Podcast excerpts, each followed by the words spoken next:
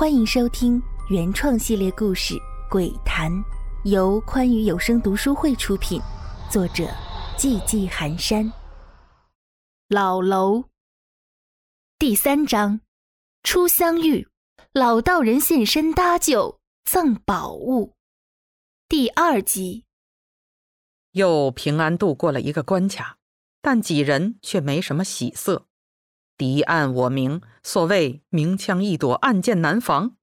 不知道什么时候才是个头，而且几个人在这里面没有粮食，没有水，还得时刻提防外界袭扰，早晚得崩溃。自他们进来之后，没有一刻精神是放松的，一直紧绷着。此时大家都有些疲惫了，一个个的跌坐在地上休息。喏，给你。刚刚情势危急，从你手上抢来的，现在物归原主。嘿，你拿着用就完了呗，还给我干嘛？现在咱们三个可是一条绳上的蚂蚱。虽然嘴上说的大气，但手上却不停，忙不迭的从程雪手上抢过匕首。程雪并不以为意，道不同不相为谋，从这里出去之后，也不会再产生交集了。而且我仔细看过了，这并不是一把普通的匕首，这应该是龙婆苏大师自己的随身法器——灭魔刀。好好使用吧。说完，不理会张国桃那狂喜的眼神儿，回到了小鱼的身边坐下。不知过了多久，就在几人都迷迷糊糊、有点睡意的时候，浓雾里又是一阵闪烁，一个高挑的身形袅袅挪挪的走了出来。往张伯桃的方向走去，嘴里喊着：“桃子，桃子，我来了，我来找你了。”张伯桃的眼睛里透露出喜悦的光芒，他挣扎着站起身，迎了上去，一把抱住了方静。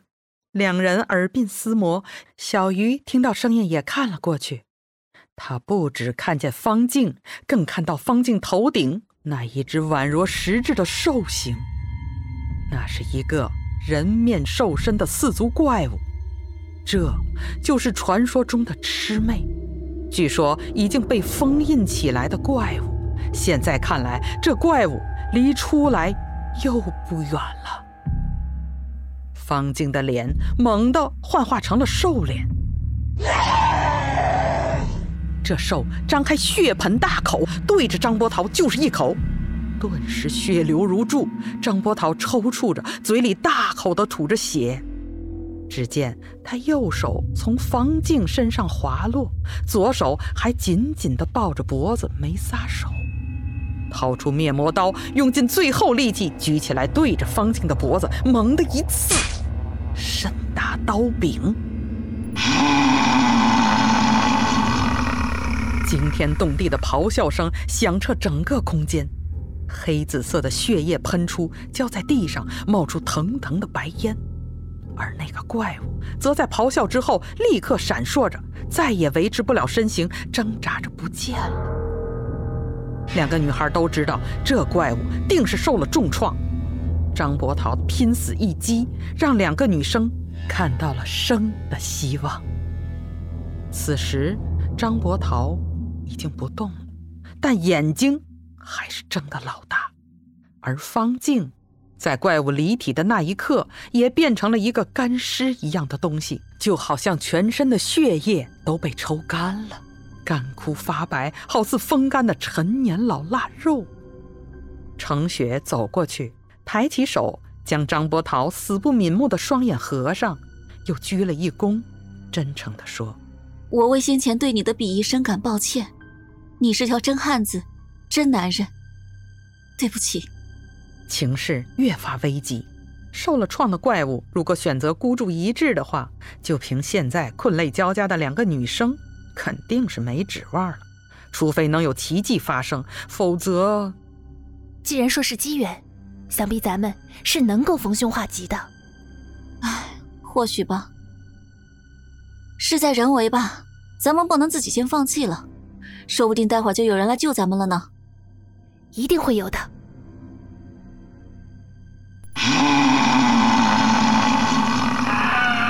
这时候，四面八方都响起了可怖的咆哮声和人的惨叫声，两人都听出了这是齐礼的声音。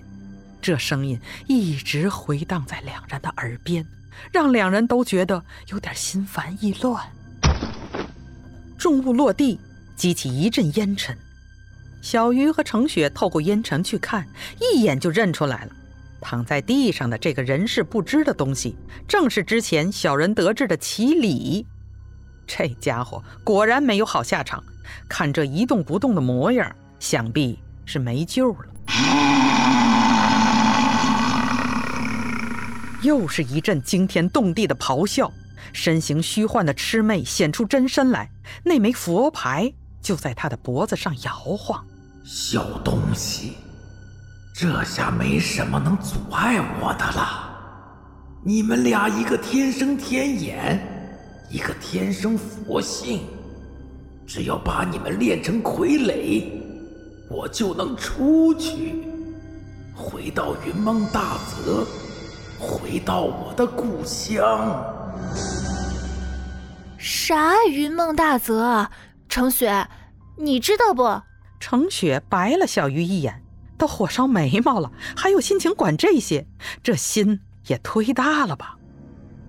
师妹铜铃大眼一瞪，就要鼓动幻境，谁料一个懒洋洋的声音响起：“你动一下试试。”一个邋里邋遢的道人装扮的人撕开迷雾走了进来，后边还跟着一个貌不惊人的年轻人。魑魅一看，咆哮一声：“哪儿来的肉食，在这儿跟我冲大背？看我不吃了你！”说完，大嘴一张，舌头就卷了过来。道士也不惊慌：“孽畜！”小小幻术，也敢在道爷我这卖弄？多！厉斥一声，掌中出现一枚小小的铜镜，金光闪过，就见魑魅往后跌去。魑魅吃痛，又见老道人手段厉害，便架起阴风想要逃窜。老道士不慌不忙，从怀中掏出一枚黄色尺许长符纸，当空一丢，正中那妖物。那妖物几次挣扎都没能挣脱，咆哮着越来越小，不多时便已不见，只剩下一张符纸和一枚佛牌掉落在地上。老道士一指，旁边的年轻人就麻利的从地上捡起符纸和佛牌，送给老道人。老道人拿起佛牌，对着程雪道：“此物与你有缘，现将其赠与你做护身之用。”切记虔诚供奉，多行善事。又将符纸递给旁边的小鱼，说道：“你天眼天成，一招鬼物。此符名为驱邪，带在身边可防恶鬼。这魑魅之祸，乃是早年的一段公案。